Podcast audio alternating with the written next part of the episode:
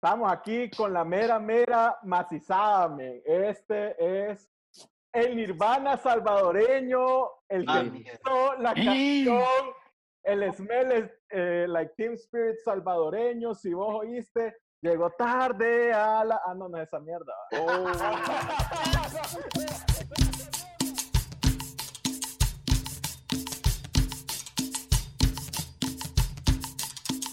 Rompan todo que estamos hoy con el grupo Adrenalina.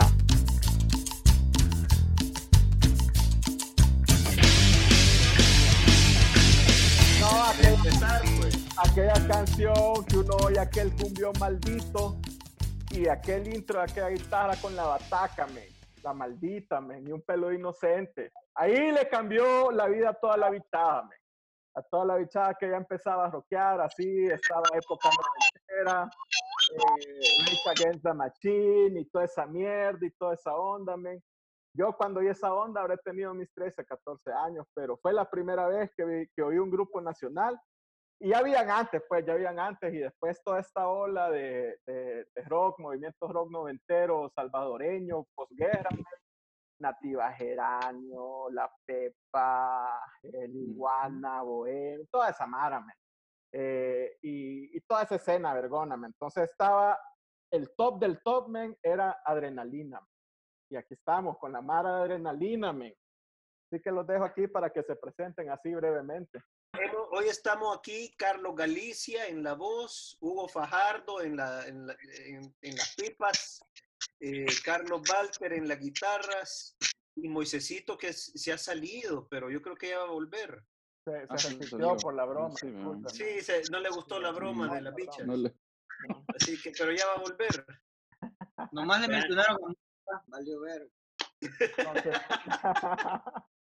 este, gracias, gracias Armando, gracias por tenernos aquí, gracias por pensar en nosotros y tomarnos en cuenta y, y- y juntarnos, porque si no es así, yo creo que no nos juntamos. bo. Puta, no han hecho Zoom desde la pandemia. No, no, no vale. Nada. madre, No. no, no, ahí no, ahí no chateamos, pero no es que hacemos algo así de repente, ¿verdad? Sino que así que, pero mejor.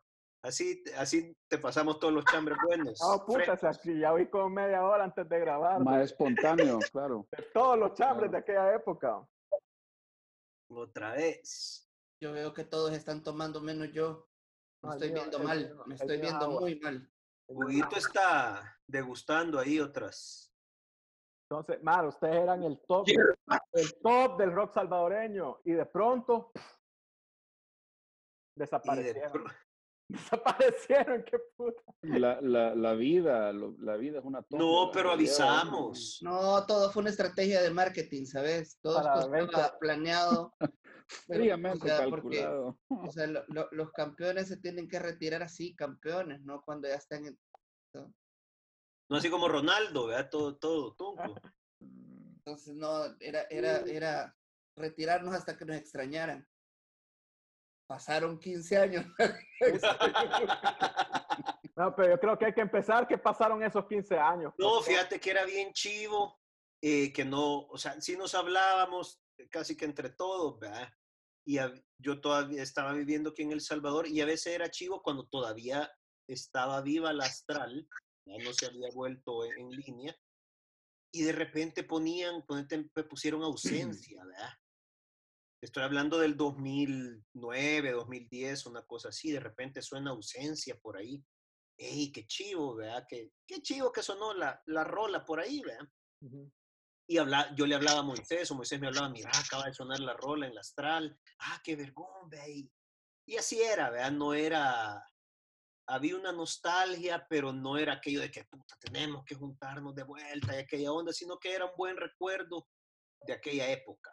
Claro, que- y era bonito que de repente nos, la Mara se acordaba todavía y pedían las rolas. Sí, a Había. Mara que todavía pedía las rolas, ¿verdad? Entonces, bueno, y, y nos poníamos como dices, no, si fueron buenas grabaciones, eran buenas composiciones, bla, bla, bla, dándonos para.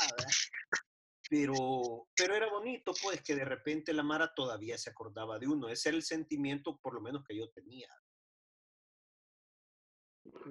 Bueno, yo, yo quiero saber quién deshizo la banda primero, man. De eso Ah, no mierda. nadie pregunta. Ya dejen de hablar quién Si te soy sincero, todo fue culpa de Hugo, pero que, que te cuente él la historia, mejor. Paja.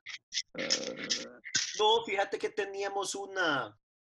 Se venían dando unos cambios que no, no ayudaron mucho a la banda, que fue eh, sacar a Carlito Galicia y a, U- y a Raúl Lara. Entonces de ahí empezamos a patojear, ¿verdad? porque teníamos ciertos objetivos. Empezó la banda a patojear y, como dice Carlos, eh, la vida iba sucediendo. Entonces, eh, habíamos puesto como que, va, miren, Mara, si en el 2001 no llegamos a México, aquí hay que deshacer esta madre, porque ya en cierta forma no es que estábamos cansados de, de estar tocando en El Salvador, pero ya estamos, sí, pues, medio agotados de estar haciendo lo mismo. Eh, Y bueno, llegó el circuito- 2001, no pasó nada y, y yo me fui a estudiar lejos, fuera, eh, Carlos también se fue al año, eh, al rato también y ahí se hizo la banda. ¿verdad? Pero fue por, primero por malas decisiones y después por, por no llegar a los objetivos que teníamos. Sí, y Hu- Hugo tampoco ya estaba en el país. ¿Cuándo, cuándo, Sí. cuándo te fuiste, Hugo? Cibar. Pues yo, En el 2002 ya desaparecí. No, Mm. 2001 se fue Hugo, porque ya también toda su familia estaba en, en ley. Ah, en, en el norte, Ya. Entonces Hugo ya se estaba yendo también. entonces la estaba ya- tormenta tóxica. Bien. La. Tóxica. Puta, la tormenta tóxica, huevo. La tormenta toqueja. Un mes antes pegué la guinda yo. Sí, entonces como te digo, ya como que todo el mundo ya estaba jalando por su lado, pues y ya habíamos logrado ciertas cosas buenas, siento yo, como que habíamos, eh, habíamos logrado un montón de cosas en El Salvador, en Guatemala, y era como que bueno, sí, ya estuvo, ¿verdad? no es que Sí, lo, y, y lo, otro, lo, lo otro que era bien difícil también era que, que lo, lo hacíamos todos nosotros, no, no teníamos mana- manager, no teníamos productor, éramos solo nosotros, entonces co- como que eso te satura y, y, y te acaba, pues uno, uno se cansa, de este- como dice Ron, de, de estar haciendo todo eso uno mismo, lo cual era bien chévere porque como que controlábamos nuestro propio destino pero llegó un punto en que ya topamos, pues. Entonces no- decidimos acabarlo. La, la onda, hoy, lo- los grupos de ahora, lo que estamos hablando, ¿verdad? Que, que hoy todos tienen eh, un técnico que les ecualiza, tienen un manager, le- bueno, tenían, porque hoy nadie puede hacer nada afuera, les buqueaban un, un- tenían un manager que les buqueaban eh, Mm. gigs y no sé qué, bien pro esta mara, men, y antes era llegar, a- vos llegabas a- con tus amplis y con tu ataque, ponías tus cositas y le dabas, pues. A lo mucho Ujú. tenías algún ecualizador ahí, más o menos. eh, bueno, pero, pero hasta ahí, men, y la mara se prestaba a amplis, se prestaban espigas, o sea, era otro Basilio, ya están más Sí, pero era bien, era bien, sí, como que se ha desarrollado un poquito más la escena y hay un poco más de, ¿cómo te digo? Profesionalismo entre comillas, ¿verdad? Porque en, en ciertas cosas todavía estamos en pañales, pero sí, nos gustaba, como al, al comienzo nos gustaba 95, 96, que, que sí lo hacíamos nosotros, pero era bien de joda, ¿me entiendes? Era bien como que todavía estábamos en la universidad, entonces el musicón era como que eh, algo para sacar el estrés y todo. Y eran buenos tiempos, pues. Ya, em- eh, ya el musicón eh, original estaba pegando, entonces era como que al principio todo era. Ujú. Y ya después de cuatro años de eso ya era como que puta, ¿verdad? Eh, eh, seguimos en la misma onda y, y o hacemos algo diferente o mejor dejémoslo. Bueno, y, y después del 2001, ¿qué pedos? ¿Todos dejaron de tocar? que Fíjate que, bueno, yo me fui a estudiar a, a- a España, me estuve tres años ahí, tocaba bien poquito, o sea, eh, vivía yo viajando y haciendo mis cosas, pues, pero no, no me dediqué a la música, practicaba, practicaba un montón y aprendí otras cosas, pero no era, no tenía yo, o sea, no vivía de la música para nada. eh, Hugo.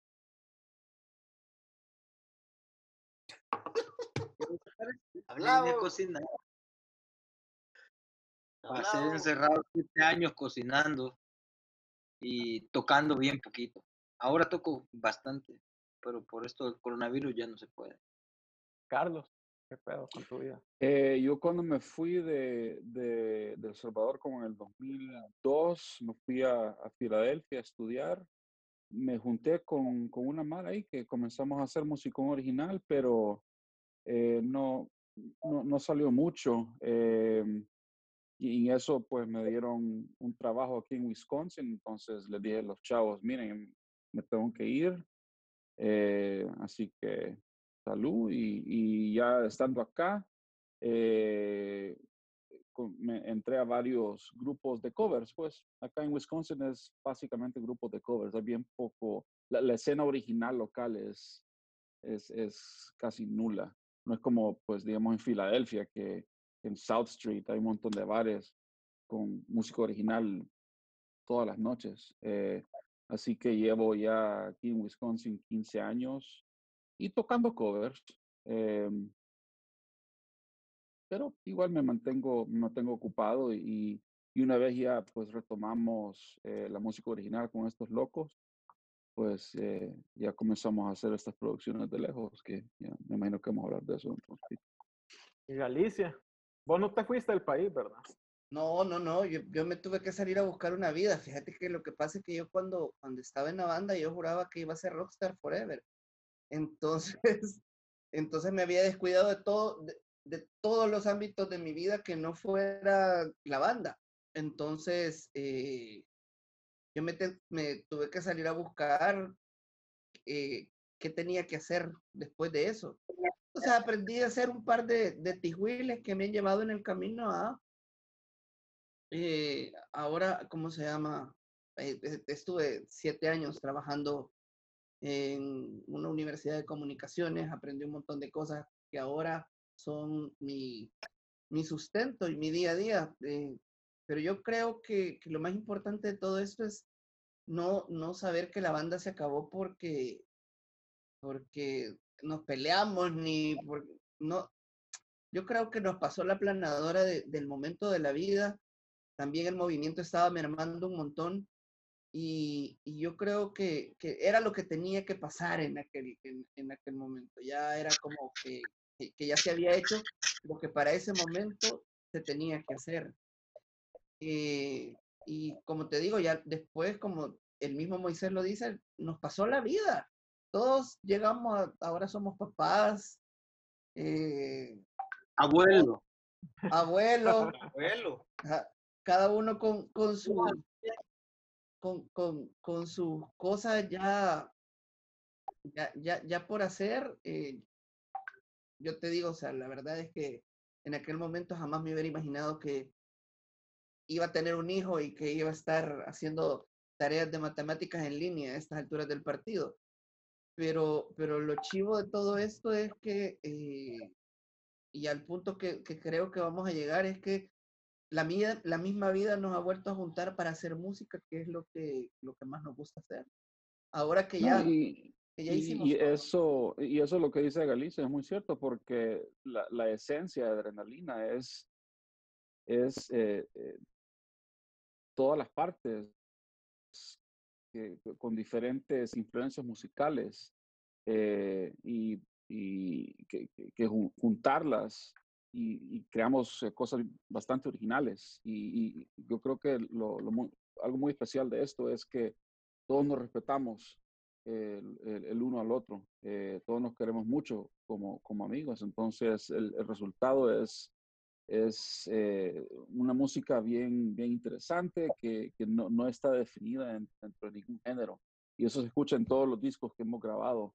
Eh, hay mucha gente que nos critica que por qué nunca nos, nos, pegamos a un, a un mismo género y, y básicamente no, no, no, no podemos, no, no es que no quisimos, simplemente que naturalmente eh, todas las canciones, todo, el material que grabamos no, no, tiene un sello único, sino que cada canción es distinta. Eh, y, y, eso es bien, bien, bien, interesante cómo la dinámica del grupo eh, logró que, que, hiciéramos esa, esa producción y ese tipo de música.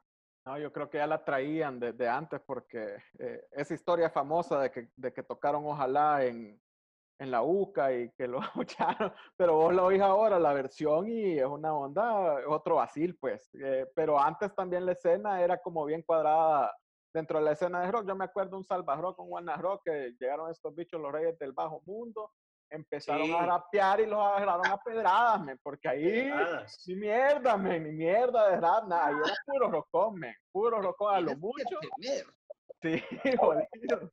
Pero siempre tuvieron esa onda. Y, y se oye la, la, la, la evolución cuando, que, que con- cuéntenme cómo, cómo se juntaron otra vez a hacer musicón, porque no es solo Sí. juntemos la banda otra vez, porque ya puta, están afuera, la mitad está fuera del país, la otra mitad acá, ya están con hijos, con trabajo, y cómo decir volvamos a hacerme. Todo es Pues- culpa de Hugo. Pues era una, había un malentendido ahí entre Carlitos, Walter y Moisés, que no, no se hablaban, hasta que un día, bueno, Carlos que vive en Wisconsin iba a llegar a El Salvador a- a- de visita, ¿verdad? Entonces vine yo y, y así por molestar, ¿verdad? O sea, como que diciéndole a Moisés, mira, que él va a andar por allá. Y entonces, bueno, entonces, a ver si quisiera hablarme, dale mi teléfono. ¿verdad? Entonces le pasé el teléfono a Carlos y hablaron y, eh, eh, vea, y se amontonaron otra vez.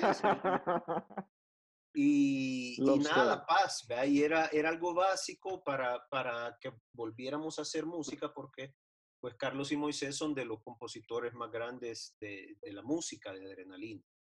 ¿ya? Entonces era algo, y era algo también que yo no quería como que armar adrenalina si- sin un, si, ya fuera sin Moisés o sin Carlos.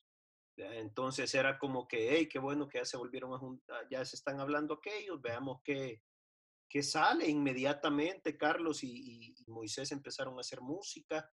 Ya después que, hey, mira que hay musicón, ¿qué hacemos? Eh, pongámosle letra, bueno, digámosle a Carlos Galicia a ver si quiere. Carlos dijo que sí. Hugo inmediatamente dijo que sí también. Le, le- lo llamamos adrenalina o qué.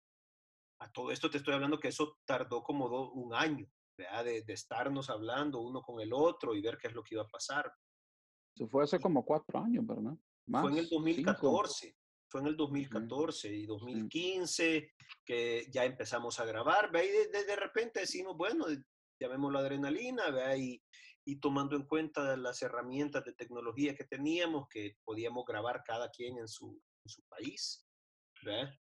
Dijimos, bueno, entonces hagamos un disco. Primero, ah, puta, hagamos un disco triple, un disco doble, y aquella gran casaca. ¿ve? Y pues el tiempo y la familia y todo eso, las responsabilidades nos dieron para un disco. ¿ya? Decidimos sacar un disco y, y- quedó música para un, sí. para un siguiente disco también, ¿verdad? Pero eso, así fue como se fue dando, fue bien lento el proceso, ¿verdad? O sea, para, el disco salió en el 2017, o sea, del 2014 al 2017, que se fue en grabaciones, en, en- en estar hablando, en, en, ¿verdad? en toda esa onda. Componer, grabar, producir. Y ese es el nuez, Ese es el nuez, sí. el nuez. Y ahí fue todo. Bueno, las baterías fueron grabadas en LA, Pajita, eh, Fajardo grabó un par, Gerardo Cibrián grabó otro par, Ujú. Otras son electrónicas. ajá, en El Salvador, yo grabé en, en Venezuela, creo yo. Carlos grabó todo en Wisconsin, todas las guitarras y Carlos armó el muñeco. ¿verdad? Carlos fue el productor del disco, ya, o sea, Trabajamos ingeniero de con- armarlo tra- todo. Trabajamos con Jaime Méndez con un par de rolas. de Jaimito, en el estudio de. Jaimito Méndez, que ya veníamos de trabajar con él desde el Vámonos Juntos. ¿verdad? Puta, desde el Ni Un Pelo veníamos de, de trabajar con él. Del ni un pelo en audio Z. Ajá, en Audio Z. Y entonces con, ya con Jaimito ahí grabamos también, grabamos la pose, grabamos unas armonías y otras cosas. Y ya Carlos, como te digo, juntó todo el muñeco. Y cuando sacan el disco dos, tres años después, cuando vuelven, ¿cómo sintieron la respuesta, Carmen? De, Bien, fíjate que. La Mara, o sea, la Mara contenta, pues, y, y más que todo por la rola, porque la rola era cabal, llevaba el sello de nosotros. ¿verdad? Estábamos todos ahí, la letra era como la continuación de, de Don Placer, de una letra anterior, ¿verdad? El tema Este, es, es, este, este verde, ¿verdad? ajá, Verde que era un funk, era un funk, ¿vea? Había, o sea, llevaba todo el sello de nosotros. Entonces era como que la Mara, hey, suena adrenalina. Ay, qué puta, y qué vergón, que están de vuelta. Y, y la Mara está, o sea, bastante cariño. ¿vea? Bastante cariño. Nadie dijo, puta, que están de vuelta estos viejos, vea, y suenan igual, nada. O sea, sino que fue buena onda. La Mara estaba No, y, y fíjate buena que, vida. que se oye en ese disco, especialmente en esa canción verde, se oye como esa evolución de volver a juntarse, ya años transcurridos, eh, y, y se oye, y, y tenés ahora como dos públicos, ¿verdad? La Mara de antes, los que vieron como la, la primera, la, el, el primer adrenalina, y a mí lo que me pasa, yo trabajaba con un montón de, de, de bichada, como de 26, 27 años, yo ahorita tengo 37, entonces 10, 10 años de diferencia, que no los habían oído, porque ellos estaban jugando Pokémon en esa época, ¿verdad? A saber qué están haciendo. eh, y, y les dije, men, los voy a llevar a un concierto que ahí les va a cambiarme. Y nos fuimos a meter al del Teatro Nacional, men. Y, Ah, qué y estamos hasta la parte de arriba, me, y yo me las podía, pues me las podía, pero ahí hice, hice fan a la bichada, pues, y me imagino que un vergo de Mara, un vergo de Mara, que, que tiene como esa experiencia, que tenés tus sobrinos, tus cheros, tus, hasta hijos, pues, y ya, Sí. ya como que vas tocando dos generaciones, ¿verdad? Sí. Ahí Carlito Galicia que cuente sobre, sobre ese fenómeno. No, fíjate que e- es de las cosas más chistosas, porque la mayoría del público, que no, no quiero decir la mayoría porque es paja, hay un montón de gente de nuestra generación que todavía está llegando a los toques, pero creo que sí, el grueso es los bichos que cuando nos oían en la radio todavía no podían ir a, a los toques, que eran los bichos de 14, 15, 16 años, que ahora son treintones, pues y entonces que crecieron con la música de Adrenalina, pero que jamás habían tenido la oportunidad de ver a la banda en vivo. Entonces, Porque los papás no los dejaban. sí, que si tenías 14 15 años, no te podías ir a, a, a Zampar a la Luna, ¿verdad? que era un bar, Piedra. pero, oí, pero oías, oías todas las canciones, tenías los discos, eh, sabías del movimiento y entonces había, estaba esta onda que cuando volvimos a tocar, estaba este grupo de gente que quería ir a ver por primera vez a la banda, a esta banda con la que habían crecido y, y entonces nos convertimos en una banda multigeneracional porque estaban los de nuestra generación que venían a revivir las canciones y los patines. Los de esta generación, esta franja, que la música de Adrenalina, pero que jamás tuvo la oportunidad de ir verlo. Y la Mara que está más joven que que somos como un mito.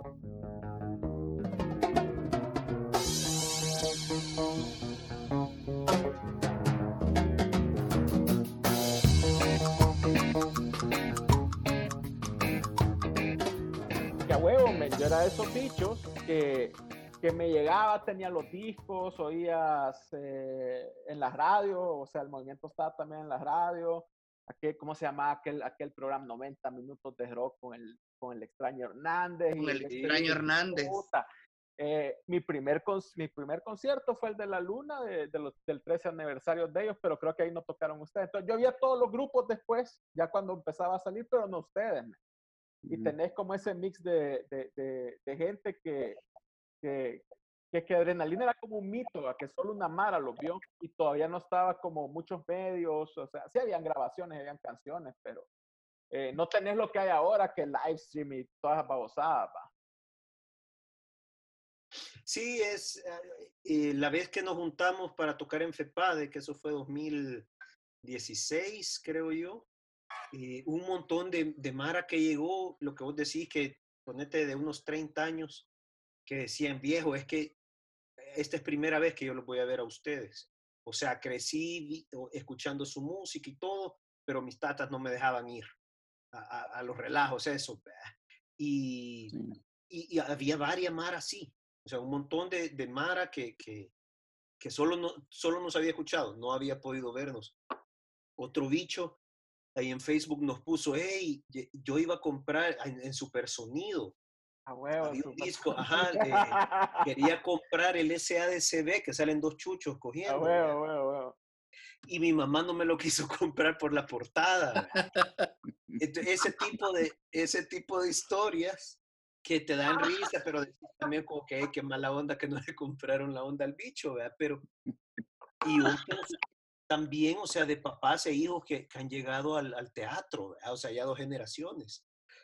O lo que vos decís, un tío con su sobrino Y, y- para enseñarle el musicón, ¿verdad? vaya, usted, vos, vos, Galicia, ya tenés hijos algo grandes, ¿verdad? Que están conscientes de la vida, ¿no? Eh, No, el, el mío está chiquito, tiene Eh, 10. Ah, no, pues sí, que ya, ya por lo menos entienden de, o sea, no grandes adultos, pero, pero ya, ya hablan, pues, o sea, ya, ya ven qué onda, pero yo no sabían ellos, eh, era como una vida oculta en la familia, ya con familia ustedes, y, o ya sabían y no creían del mito que mi tata, men, mi tata, no, men, mi tata. No, yo creo que a Santiago, a mi hijo, el, el momento en el que se le abrió los ojos fue para el concierto del teatro. Que él, él sí fue, porque está ahí el en el palco de la familia. Y entonces a él, él no, o sea, no entendía por qué toda la gente estaba cantando con su papá, pues a esa altura del partido. Pero él era de los más emocionados y felices de, de- de- de ver, eh, o sea, que, que la banda, o sea, que la gente sí cantaba las canciones. Esa, esa fue la parte que más le sorprendió. No, no que su papá cantara ni nada, pues, sino que, que la gente, ¿y cómo es que se saben las canciones? Me decía. Yo jamás las había oído. Entonces, as- eh, yo tengo una foto de una Mara que llegó a, a, ¿cómo se llama? A Escenarium, que el bicho se me acercó y me dice, mira, por favor, tómate una foto conmigo, porque traje a mi hijo y traje a mi papá. Traje a, o sea, mi papá, o sea, quería ver cuál era la banda que yo oía de bicho y mi hijo quería oír a la banda que yo oía de bicho. Entonces, me tomé la foto con los tres chavos, men, que eran como tres generaciones que, que en alguna forma sí tuvieron algo que ver con la banda o tienen que ver con la banda ahor- ahorita. Yo me- y un vergo, yo me imagino que un vergo de historias así, man, un vergo Yo, qui- yo quisiera saber a Hugo. Hugo tiene varias historias en LA de, con adrenalina o no. Adrenalina solo cuando veniste vos. No, pero que la Mara te, te, te reconoce o te dice algo. o- Y la Mara que se, que, se, que se cree que se puede en un pedacito de la canción y la otra canción es otra de red.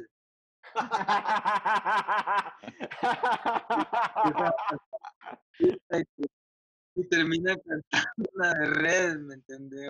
Así. Mo- Otra historia que tengo, que yo, yo parqueaba carros en un hotel, en, eh, donde los coreanos. Y, y un día abrí la puerta de un van y eran los de Red con el Chele Carlos. Con el Chele Carlos. Y, eh, bueno, Angeleña siempre fue muchero desde que andábamos en skate. Los demás cerotes eran como cae mal. Y, y un maje que, un maje que era el cantante de ellos, que hoy es otro, hoy es otro, creo yo, pero un maje así, así, mero, mero, mero, socado, moreno. Me dijo, oh, vos, vos, vos eras el, el que tocaba en adrenalina, ¿verdad? Me dijo. Así bien socado. Después, ahí lo vi que ahí vive en Las Vegas y ahí anda de albañil, pintando, pintando casas, el cerote. Roofing y flooring, roofing y flooring. no me acuerdo el nombre del vato, pero sí, él es. Nosotros sí, pero lo vamos a mantener en el anonimato. Sí, para proteger a los inocentes. No, sí, él es pintor de brocha gorda. No, le, le ha de pasar, le ha de pasar un montón que dice la madre, escondan la mota, que ahí viene la chota y ahí se quedan porque no A, se a la mí ni me pregunté porque en Wisconsin nadie sabe. de Nadie. sabe puta. Hay, Ay, un- adrenalina. hay un alce nada más que tiene tatuado el cuchillo. Ey, pero también tienen público en Guatemala. Sí, en Guate En Guate triunfamos, nos éramos querían, ahí nos estrellas. querían. claro. En Guate éramos estrellas de rock. Sí, porque Aquí ah, una sí. película yo en cine latino de la que producía Michelle Peraza y de repente está en la cárcel el vato que la visita íntima y ya, ya que casi a triunfar el Malía y empieza a poner una de adrenalina, no me acuerdo cuál, creo que mamacita. Y también No, hay yo, parte yo- de la misma película, creo que es la casa, la, la casa tomada, no, la casa tomada es la Beatriz. es la de la. Eh, algo de la casa de enfrente, la casa de enfrente, una onda así, que era Blue Yo me, Moon. acue- yo me acuerdo Ahí que en, en- yo me acuerdo que en Guate éramos como, como que la oveja negra. O sea, nos querían, pero como en, no- no.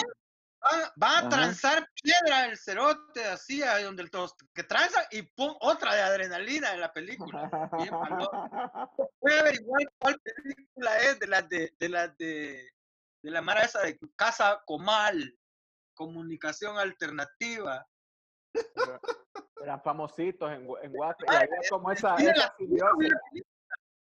Había, había esa simbiosis que aquí venía a tocar Ricardo Andrade. Eh, Viernes Verde, Radio Viernes Viejo, Chique. Extinción. entonces estaba esa onda. La guitarra de Moisés, cuando tocamos en la cervecería en Guatemala, en la zona 10, vos, no tenía guitarra y Moisés le prestó la guitarra. Germánico, ¿o ¿quién? ¿Quién era? No, Moisés. Moisés le prestó la guitarra acústica a Ricardo Andrade cuando tocábamos en esa cervecería. Sí, que, que el pobre Lo chavo le- que mucha cerveza, y, y nada, men, o sea, eh, pero después viene el, después del nuez, ¿qué pedos, men? Ya se animaron, hay como dos versiones ahorita de adrenalina, ¿verdad? La, la live performance aquí, que, que son los que tocan, que quiero decir que es, tienen la, la, como el galardón de ser el último grupo salvadoreño que tocó en el CIFCO.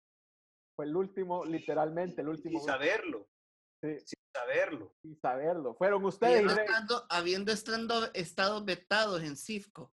imagínate. Sí, nos habían negado ahí. A- a nosotros no, no- en algún momento nos vetaron de poder llegar a tocar en CIFCO, pero la vida y el karma triunfan al final y fuimos la última banda en tocar. ¡Ah, Maldito, lo logramos. la Feria Internacional cortaron la pared. CIFCO no nos cierra a nosotros, nosotros cerramos a CIFCO. y quizás fue el último concierto así grande de, de un grupo salvadoreño, quizás en general, ¿no? Eh, antes de todo, de que todo cambiara. Eh, yo creo que fue como el último ya. Eh, Sí, a la Mara le dijimos que no, que, que, o sea, que iba a ser un toque único. Y fue. No sabíamos por qué, ¿verdad? Pero al final terminó siendo un toque único porque fue el último, ¿verdad? Entonces sí, como vos decís, decís, tenemos aquí a alguien que, a los sustitutos de Carlitos y Hugo, ¿verdad? Que son eh, Emi Miranda y Javi Contreras, Contreras, ¿eh? ¿verdad? Sí, Contreras. Ajá. Y son excelentes, pues, o sea, son, son músicos increíbles de aquí de El Salvador. eh, somos súper amigos y ellos son los que sacan los toques cuando decidimos tocar, ¿verdad? Que no es, no es como que todos los todo el días. tiempo. Sí. ¿verdad? Pero ellos aportan también a la, a la parte creativa o solo le meten a, a- al live. No, solo cuando, a la parte creativa del show, Ajá. ¿verdad? Pero ya a la hora de grabar es todos los, lo- nosotros cuatro y Moisés. ¿Cómo es el vacil de grabar así en línea, men? Fíjate que al principio eh, lo agarramos, yo por lo menos lo agarré bien, con un montón de emoción, ¿verdad? Porque era algo nuevo, estás probando nuevo software y, y- y interfase y toda onda, ¿verdad? Y empezás con un montón de ganas, solo que después ya eh, los tiempos, ¿verdad? De estar mandando cosas, re- eh, esperar a ver qué dice el otro, a ver qué onda con aquel, qué grave aquel, o sea, es bien, eh, es bien tedioso. Eso uno. Y segundo, no tenés la magia del estudio. Vea que estamos los cinco o hay cuatro o tres de nosotros en el estudio y estamos soltando las ideas y probándolas ahí mismo. Vea, eso no tiene comparación.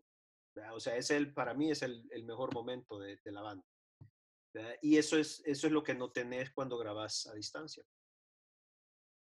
Y ahorita en la pandemia han aprovechado para grabar.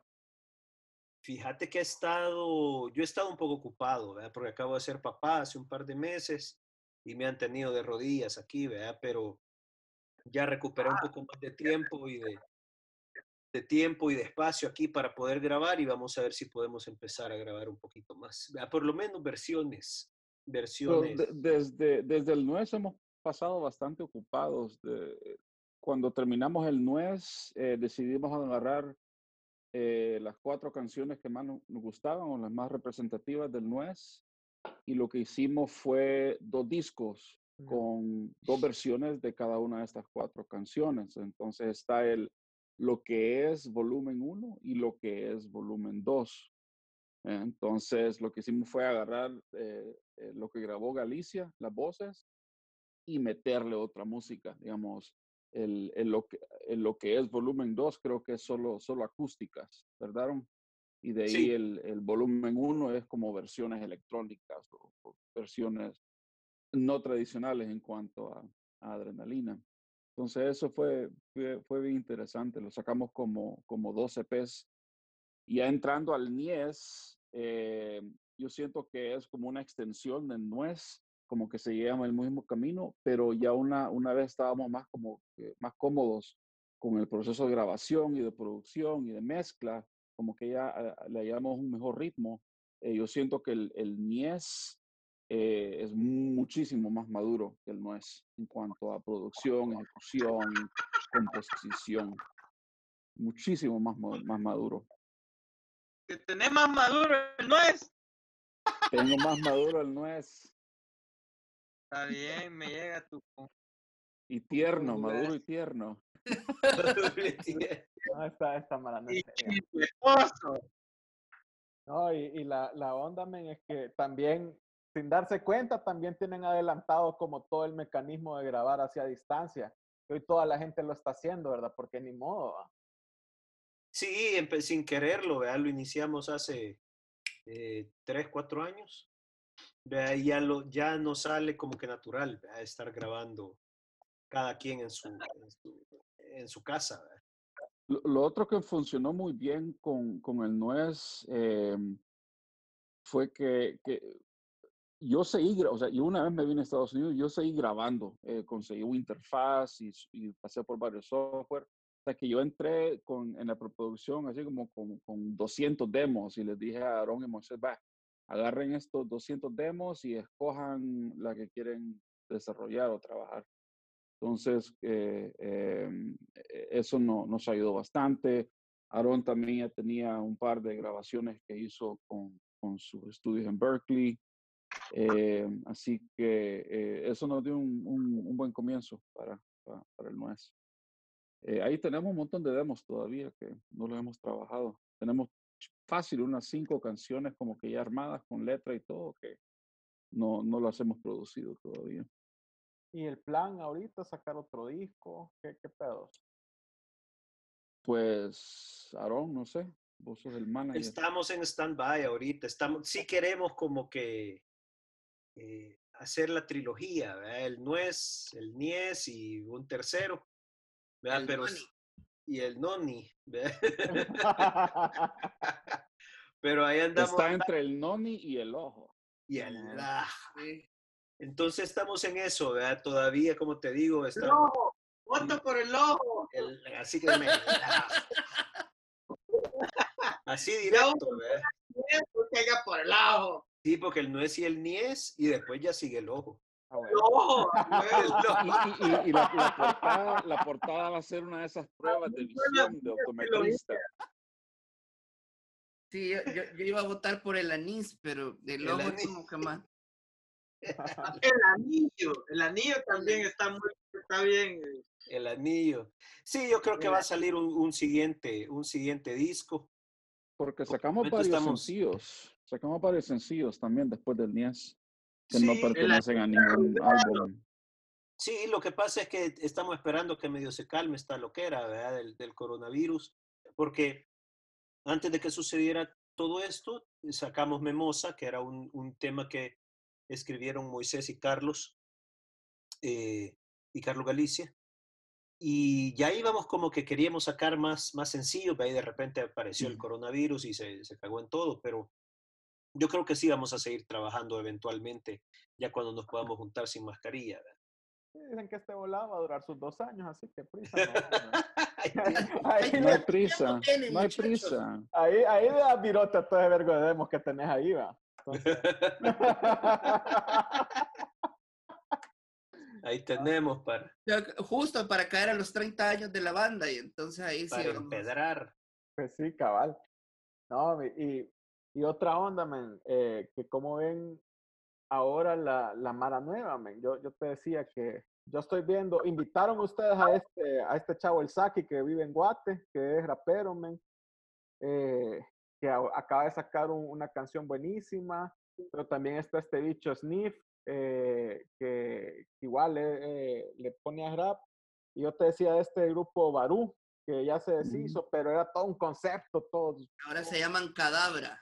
algo así, men, pero Mm. lo que era. Yo cuando oí la musicón de esa madre, dije, esta mara se le sacó un, un tornillo, men, porque era otro concepto, pues, y, y yo creo que, vaya, está chiva la música producida hasta de carros, de, de los otros chavos, como se Cartaja Feliz, está, pero, eh, pero esta Mara salió con otra onda, pero ustedes como ven ahora la nueva, porque siento que es Mara que, que nueva bichada, nueva bichada porque hubo bastante tiempo aquí, que puro cover de, todo ese cover de ese ska salvaban chiqui, chiqui, chiqui de ska o, o cover de rockón y hasta ahí, me. Hubieron como 15 años así.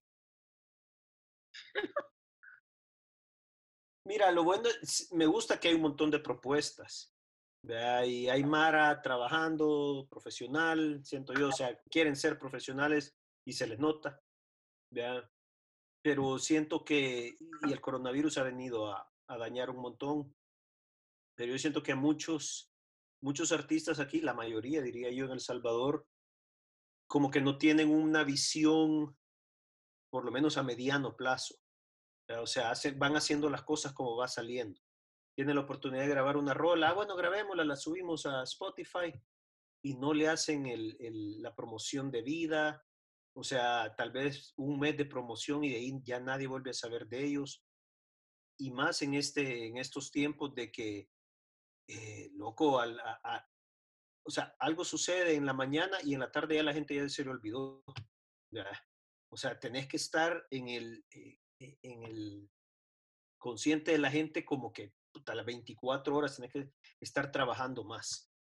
Y yo siento que ahí a, la- al- a las bandas salvadoreñas le falta esa consistencia, esa visión como que más a largo plazo y, tener objetivos claros y de decir, bueno, vamos, vamos a seguir trabajando y vamos a hacer esto y vamos a hacer esto, pero loco, o sea, hay tantas bandas buenas que sacaron un disco o un EP y ahí se quedaron.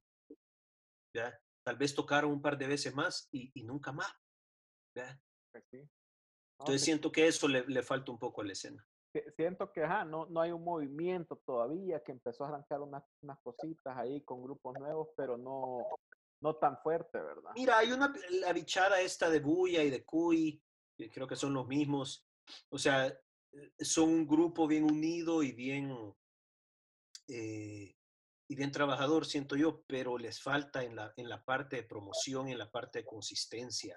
De, de como que promocionar más el asunto, o sea, ir, ir más, más allá de solo eh, quiero sonar en esta radio, ¿verdad? no viejo, o sea, tenés que, y tenés que estar en eh, puta, eh, 24 horas enfrente de la gente, porque si no la gente se, se olvida, así siento yo. ¿Cómo sacas la energía para eso también, verdad?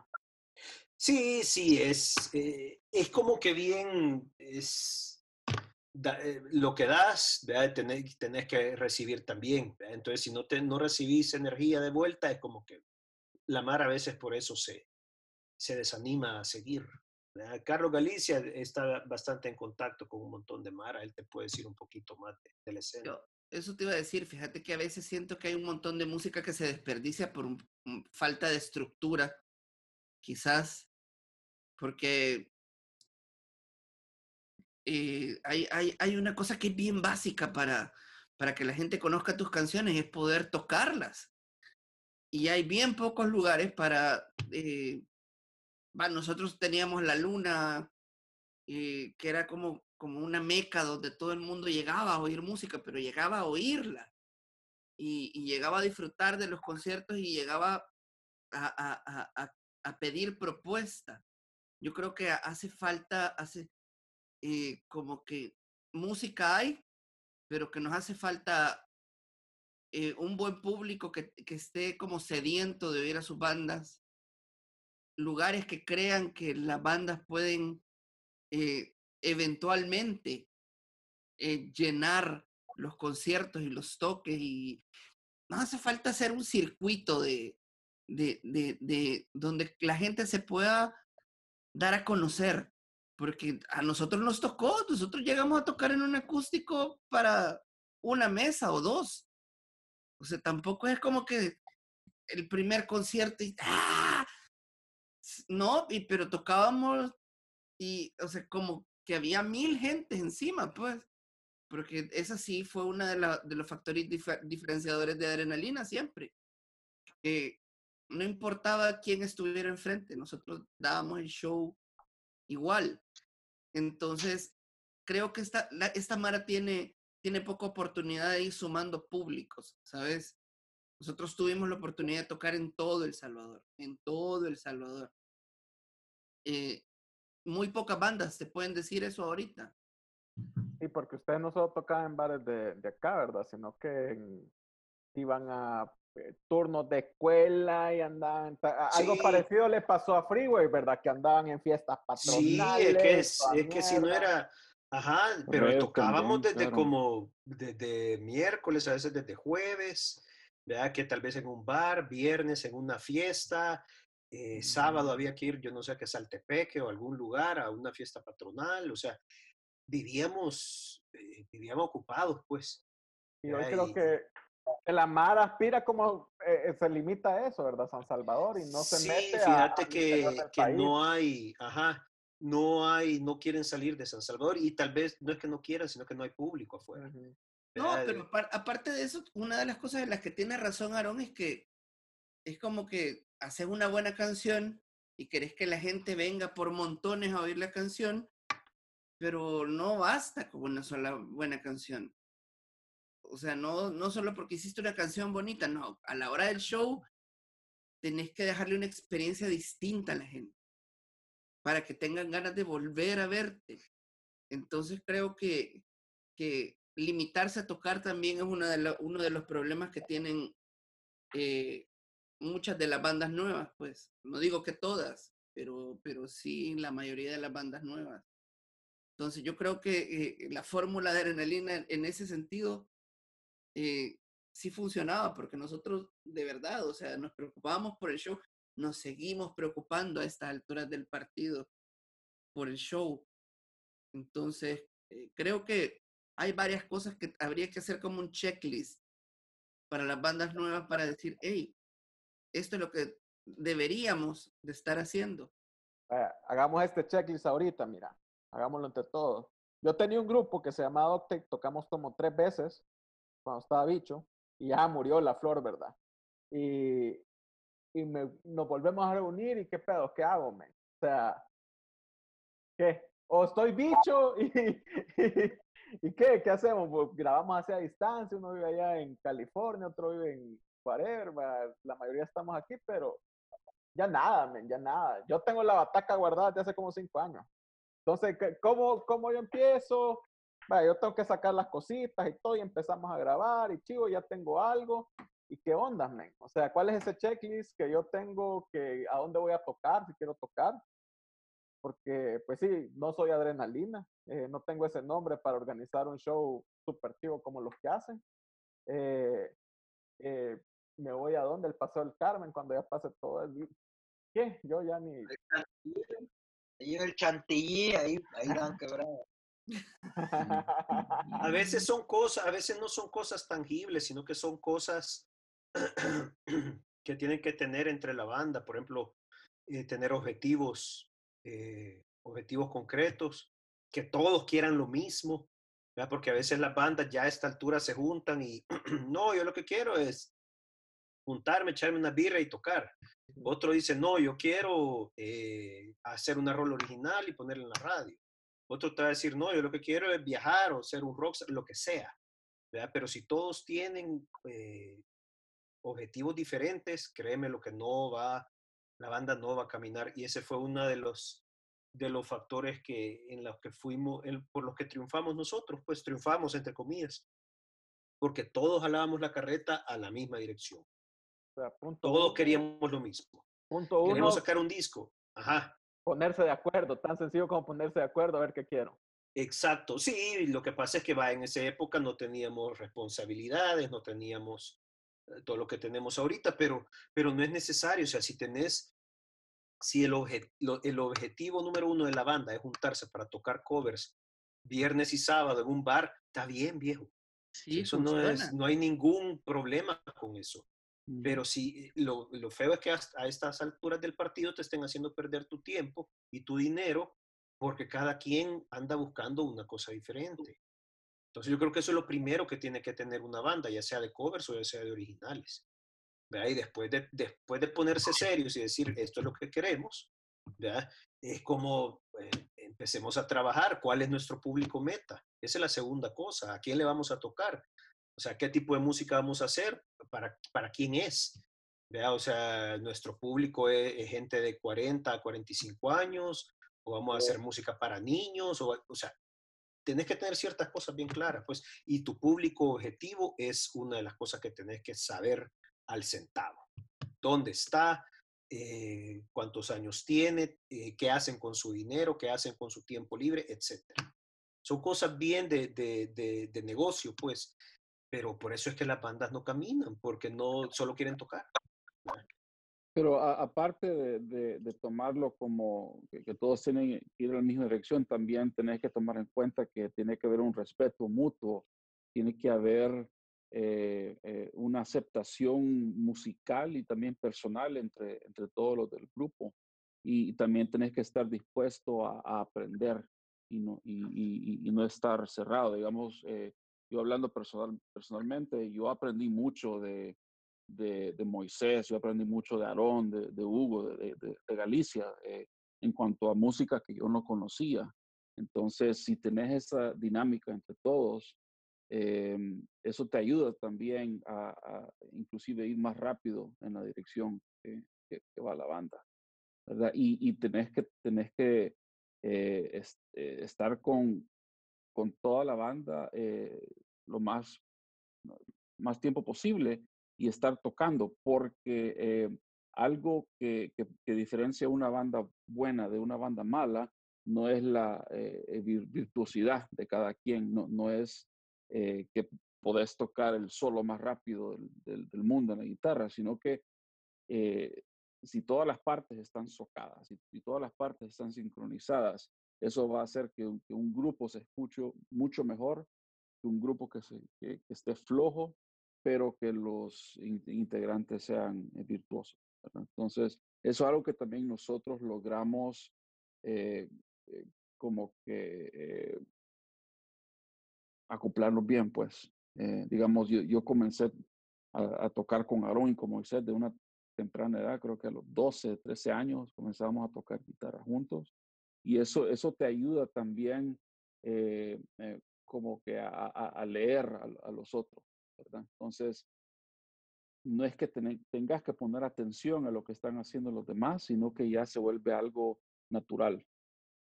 Eso es algo que, que- yo siempre he sentido con, con estos locos. Digamos, si ahora me pones un cuarto con todos estos a tocar las mismas canciones de hace 25 años, sonarían igual o hasta aún mejor, porque tenemos esa conexión musical que, que desarrollamos durante eh, 10 años o más.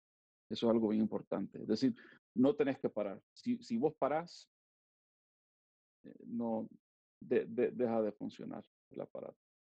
Yo te voy a decir algo que no se tiene que hacer, o más bien algo que le falla mucho a las bandas aquí. Eh, es que no somos autocríticos. O sea, te, te quedas con que tus cheros te dicen, puta, qué paloma sos. Y entonces te empezás a creer paloma. Y, Sí. y sabes qué, o sea, tenés que, tenés que tener el, el- la humildad de decir, no, sabes que esto no está tan bueno, lo podríamos hacer mejor. Y entonces cuando vos crees que ya tenés un producto que realmente vale la pena, eso, sacarlo, porque no es una cuestión de que, que, de que el entusiasmo te deje sacar cualquier cosa, no, tenés que tener como, como, como que la convicción de que cualquier cosa que estás vendiendo, como, como cualquier negocio, es como cualquier negocio, cualquier cosa que vos vendés, vos sabés que la gente, si vendés comida y servís un mal plato, la gente no va a volver. Entonces, hay que ser muy autocrítico a la hora de, de, de, de decir, hey, eh, estas son las cosas en las que estamos fallando, estas son las cosas que hacemos bien y estas otras partes son las que tenemos que hacer crecer. Nosotros tenemos suerte de tener eh, un, un super equipo que no solamente se condensa en personas que hacen una sola cosa, sino que Carlos produce, Aarón promociona los shows, los Moisés los monta, ¿me entendés? Eh, mi parte es la de, la de escribir. Entonces hay, hay, hay, hay que ver en qué es bueno cada uno para poder hacer esa amalgama en el equipo de decir, hey, si este es bueno en esto, déjalo hacer su trabajo. Pero también saber cuando no está bueno algo. Para poder crecer lo necesitas un montón. Y, y eso tiene bastante que ver desde mi lado como público, que siempre apoyen los salvadoreños, apoyen los nacionales. Pues sí, si me gusta, si no, no. O sea,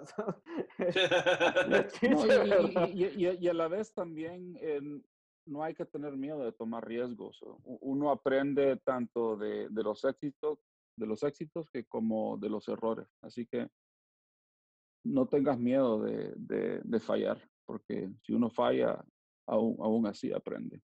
Y más que consejos, yo también creo que ustedes están haciendo algo bien importante porque los dos conciertos esos que fueron conciertos bien producidos, conciertos grandes para, para un grupo nacional, eh, último concierto en el Cisco, tocar en el Teatro Nacional, no fueron ustedes solos. O sea, hubo una parte de invitar a Cheros de, de antes, pero también hubo una parte, y en los dos conciertos vi eso yo, de, de invitar a gente que está haciendo nuevo musicón y, y bichádame. Entonces ahí yo creo que también hay una parte importante de, de- de un referente haciendo algún tipo de, de coaching, si querés decirlo, ¿verdad? Eh, Ujú. Tanto como promocionando, como darles el espacio, quizás nunca se han subido a un escenario así de grande, eh, pero creo que también es importante que ustedes eh, quizás no lo han hecho así como vamos a coachar a él, o sea, no lo han hecho tan conscientes, pero creo que está pasando, ¿verdad? Como, como transferir un poco la experiencia. Sí, siempre nos ha, ya sea en discos o en vivo, siempre nos ha gustado invitar gente. ¿vea? O sea, le da como algo de frescura al show. Eh, estamos apoyando a otros artistas también. Esos artistas nos están apoyando a nosotros porque sabemos que ellos tienen otro público. O sea, y es, y es bonito, ¿me entendés? Y, y vas, vas creando otras, otras amistades, sinceramente. Yo a Saki no lo conocía de- antes del, del, o sea, sabía de él, pero no lo conocía en persona, pues, ¿verdad? No lo conocía él, no conocía a Chicho Méndez, no conocía, o sea, nunca había tocado con Felipe o con, o con Neto de, de, de Camelo. Entonces son buenas experiencias, ¿verdad? son buenas, y ahí te vas, eh, son esas experiencias que te, que te hacen más, más amigo. Y eso es lo que se necesita en la, en la, ¿cómo se llama? En la farándula.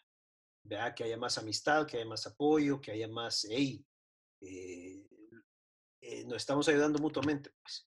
Y, y hay gente que admiramos también, sinceramente, ¿verdad? O sea, no vamos a llevar a alguien que, que, que, que no nos gusta cómo toca o cómo canta, pero ese es Mara que admiramos eh, a nuestros 45 años, ¿verdad? Nos dice, Saki, un bicho, pero nos gusta lo que hace, o Camelo, nos gusta lo que están haciendo.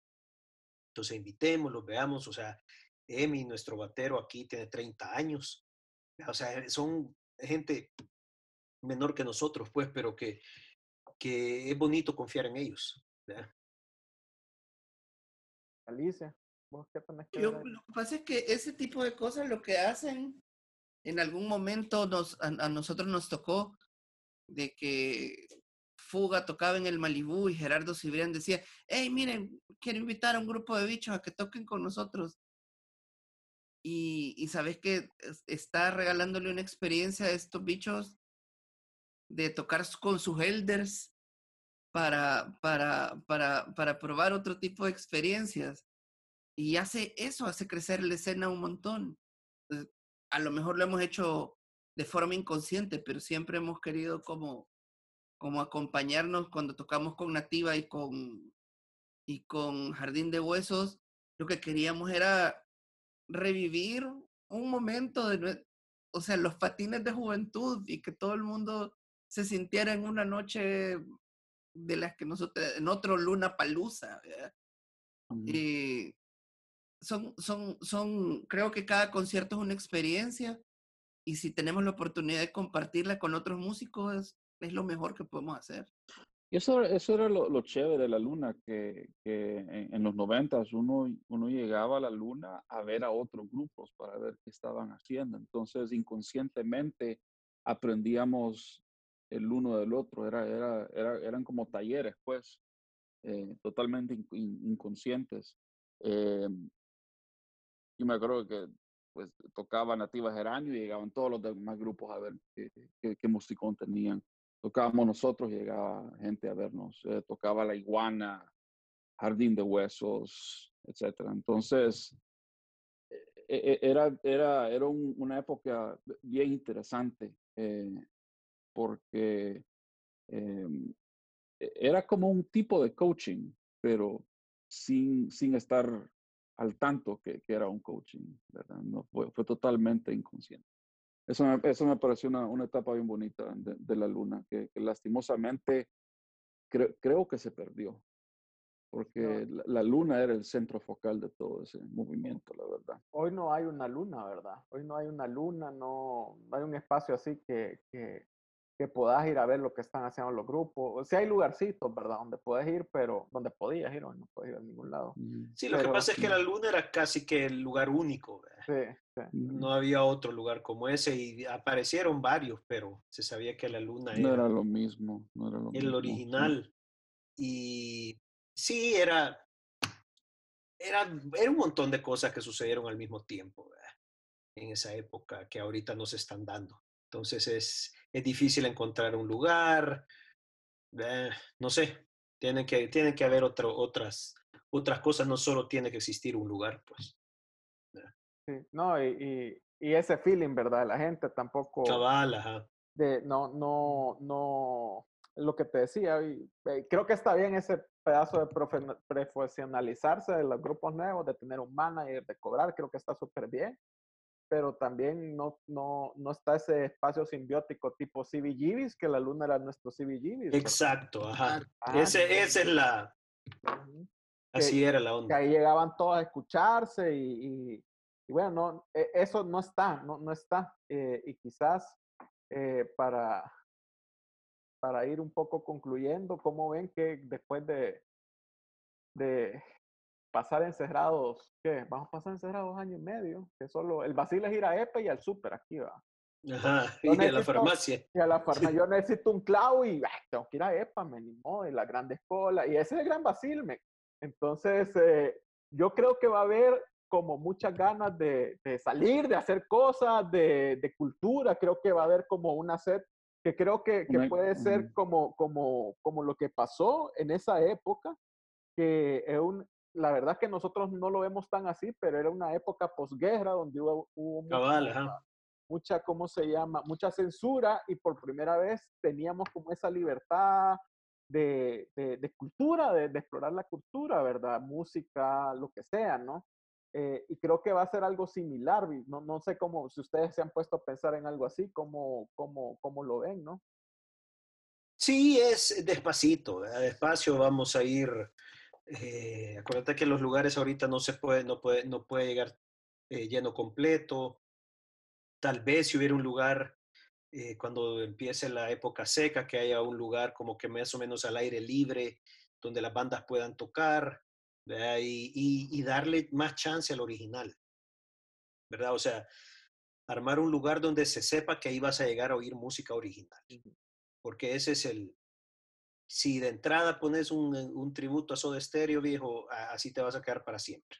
Cabal, cabal. Entonces tiene que haber un, un lugar o un día ¿verdad? de decir, vaya, sábado es solo música original y ya vas a saber que la Mara va a llegar a oír música original. República estaba empezando eso antes de la pandemia, pero eran los martes y los martes, viejo, no, no pone ni, ni la gallina. ¿verdad? Entonces es como que no, no, no llegaba mucha gente.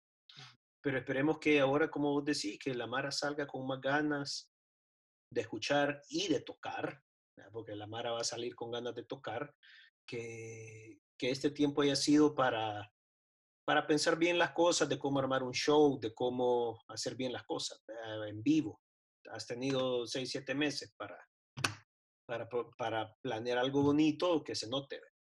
O producir también, yo creo que producir musicón en esta época se te viene bien porque eh, quizás para, para gente más joven, vaya, ustedes, yo, con ocupaciones más del día a día, a veces es difícil eh, Sí. encontrar espacio, ¿no? Pero alguien más joven que solo está estudiando y que, pero le llega el musicón, a quizás pasar cinco o seis horas volándole ahí encerrado. Sí, ha habido Mara que ha sacado sus producciones, hay que estar trabajando en Mm. eso.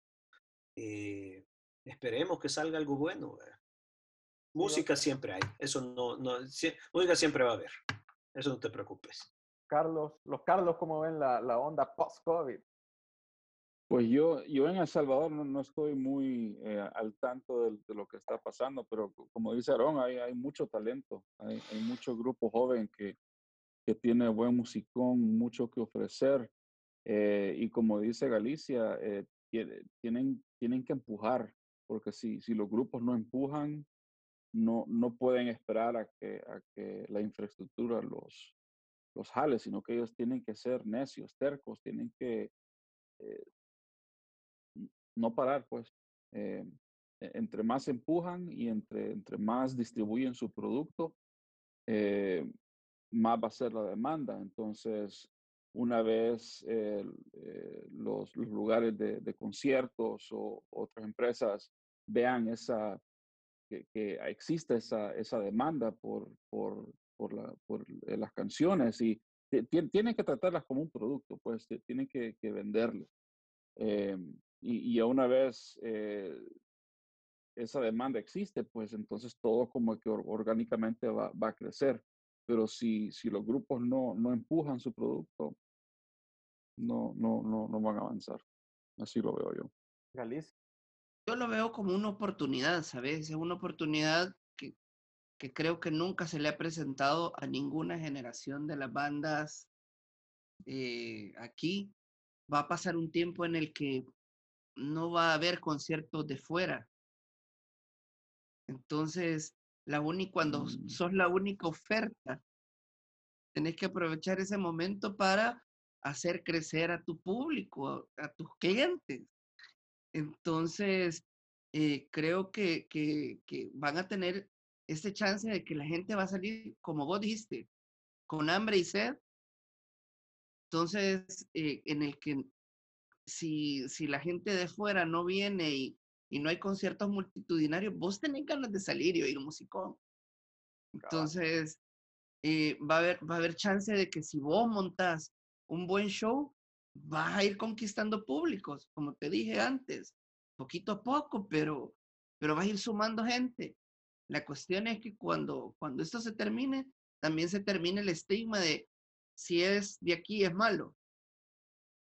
No, hay que salir a hacerlo lo mejor que se pueda con lo que se tenga, como dice Carlos, o sea, ser muy necios, que si no hay lugares, crear las oportunidades, hacer conciertos con tu Mara, que los músicos se unan para, para que hacer un grupo que siempre se vaya a ver. Eh, A mí me parece que, que- que lo que dijo Carlos ahorita con lo de la luna, yo creo que nunca nos habíamos dado cuenta de eso, pues que los que nos jalaban público eran la Mara de las otras bandas también. Entonces, si cada uno está jalando por su cuenta, no lo van a lograr, pero ahorita tienen una oportunidad bien chiva de que, de que si la escena puede crecer, este es el momento.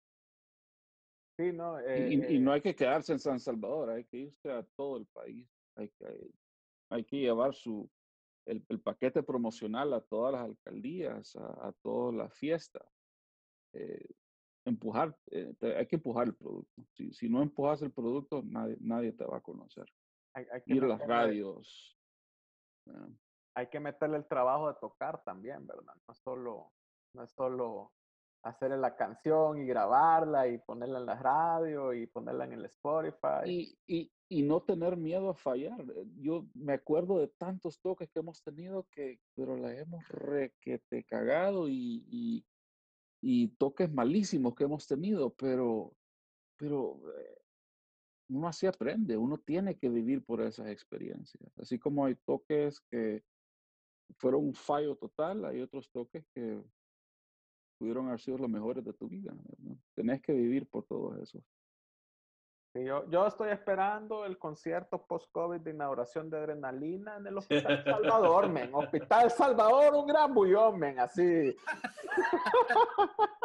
en el techo de la osada. esa que En el techo, güey.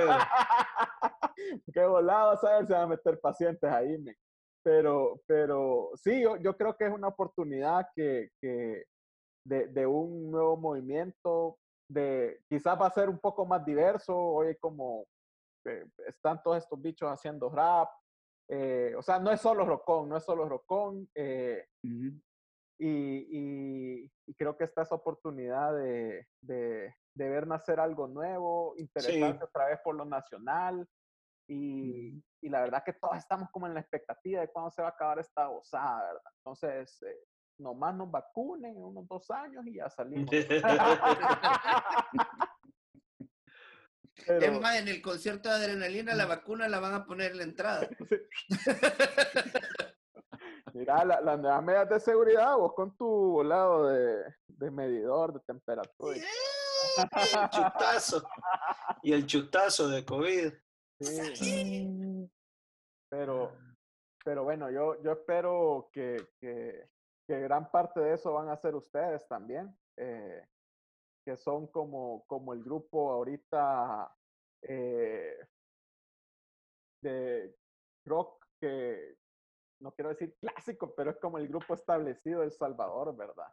Eh, imagínate, imagínate que, que tenés también un público que no sé si lo piensan, que ustedes también parte del grupo diáspora y tenés un montón de mala que creció en esa época y que es diáspora ahora. O sea, hay como más, hay como más, mis primos que en los Estados Unidos oían el musicón, pues, o sea, y, y conocemos a miles de gente así. Todas tu- la mitad de mis amigos están afuera eh, y oían el musicón. Entonces, no es solo El Salvador, ¿verdad? Y quizás pueda, pueda un poco lo que, pare- lo que pasaba con, con estos grupos de merengue, de, de cumbia, de, de- de que van a hacer sus giras a Estados. Unidos. Porque hay- también hay cierta melancolía de la diáspora, ¿verdad? De, de oír ese tipo de música. Yo creo que hay una melancolía de oír su música. No, pues ojalá. Yo, yo, yo creo que, que, que todavía tenemos un par de cohetes que tirar, pero, pero, pero que sean morterones, así. Sí, bombones. De, los de bombones. Sí, esos son prohibidos. Ahorita preparan Siempre unos, nos gustó lo prohibido. ahorita preparan unos cinco discos y andar jodiendo unos cinco años más ahí. Pero les quiero agradecer, la verdad que son la primera persona que, bueno, son los primeros que entrevisto así en, en varios, siempre ha sido one on one, eh, usualmente gente que conozco, entonces me hacen como más fácil, pero, pero creo que ha sido, que, que, que la plática ha estado buena, men. Eh, y, y yo creo que esto sale en uno o dos años también, porque... No, mira, gracias a vos porque yo, yo te sigo ahí en Instagram y sé que sos fan y que nos, fan. nos posteas ahí ondas. Te vi en, en primera fila en el, en el show de Cifco.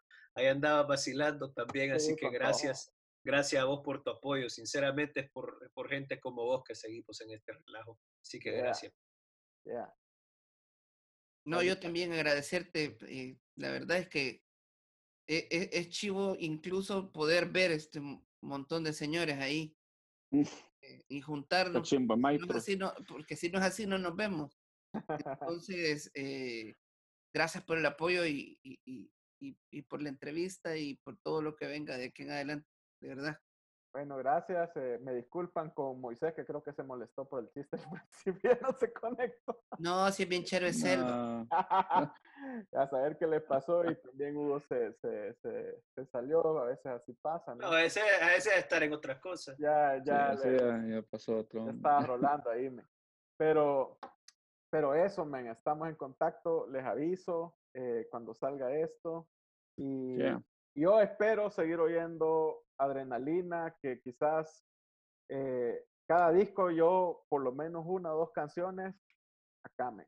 Acá y las tengo siempre, ¿verdad? Y las tengo en, en los playlists y creo que no solo, sospecho que no soy el único, ¿verdad? Gracias, par por ahí. Entonces, eh, un abrazo eh, Igual a la distancia y Gracias. me alegra haberlos conocido, haber hablado con ustedes. Cuídense, ya no les quito el tiempo porque tienen que ir a comer o a hacer otras cosas, a dormir. A dormir a los bichos. y nada, les agradezco el tiempo. Ay, Va pues, gracias Gracias por el tiempo. Gracias. Salud pues. Cuídense, un gusto hablar con ustedes. Salud.